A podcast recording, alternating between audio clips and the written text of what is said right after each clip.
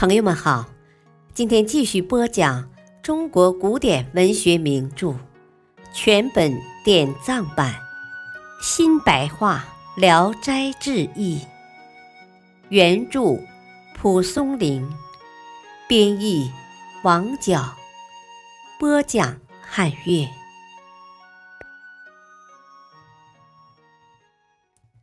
卷一，夜生。淮阳有个姓叶的书生，忘记了他叫什么名字。撰写文章、吟诗作赋，当时没有人比得上他。但是命运很不好，困在求取功名的考场上，总也考不上。时逢关东的丁承鹤来到淮阳当县官，看到他的文章。感到很惊奇，就召见他，和他谈话，很是欣赏，就让他在官署领取灯火费，还时常赠送一些钱粮周济他的家属。赶上科试的时候，丁承鹤向提学使称赞他的才华，他就考中了第一名。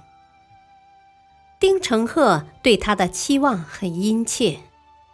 相视以后，要来他的考卷看看，打着拍子阅读，赞叹不已。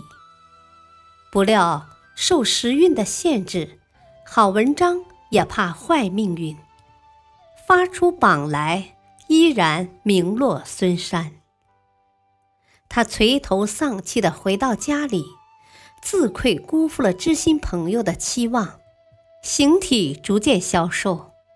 只剩一把骨头架子支撑着身子，整天痴痴呆呆的，像个木偶。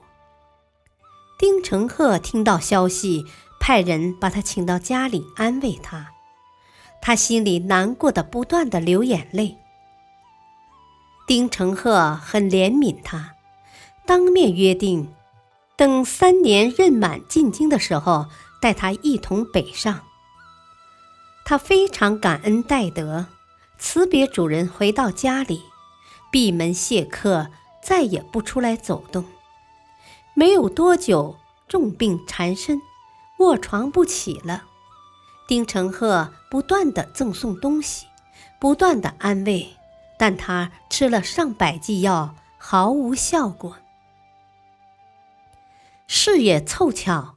丁承鹤因为触犯了上司，被罢掉了官职，将要解任回乡。他给叶生写了一封信，大致说：“我要动身回关东，已经有好些天了，所以迟迟没有动身，只是等你呀。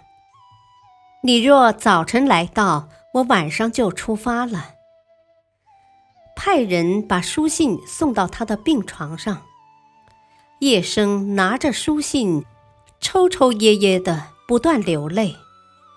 他让来使转告丁公：“我的病情很沉重，难以很快痊愈，请丁公先动身吧。”来使回去告诉了丁承鹤，丁承鹤不忍离开他，就慢慢的等待着。过了几天。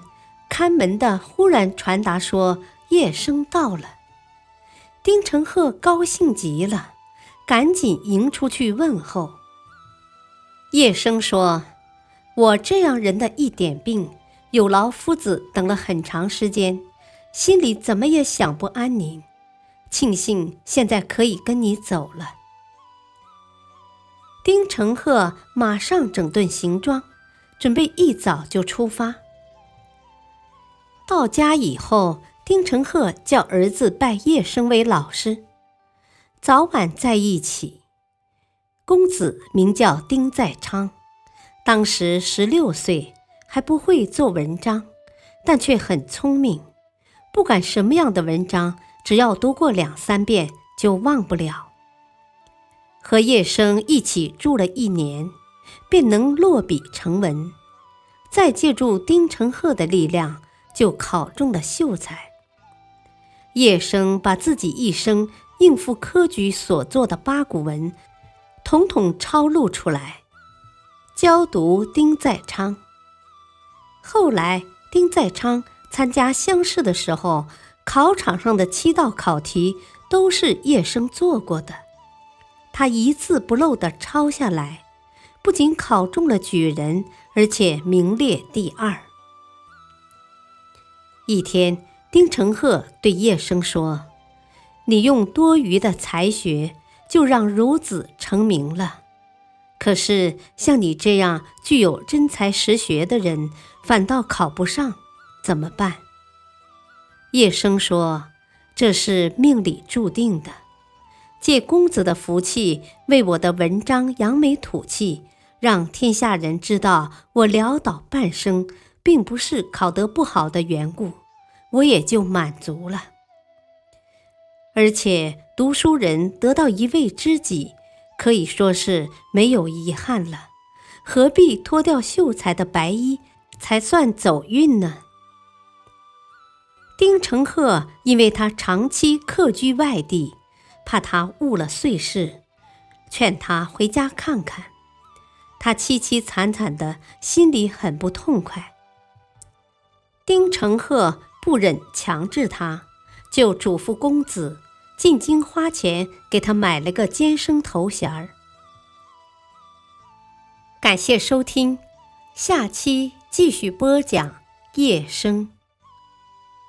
敬请收听，再会。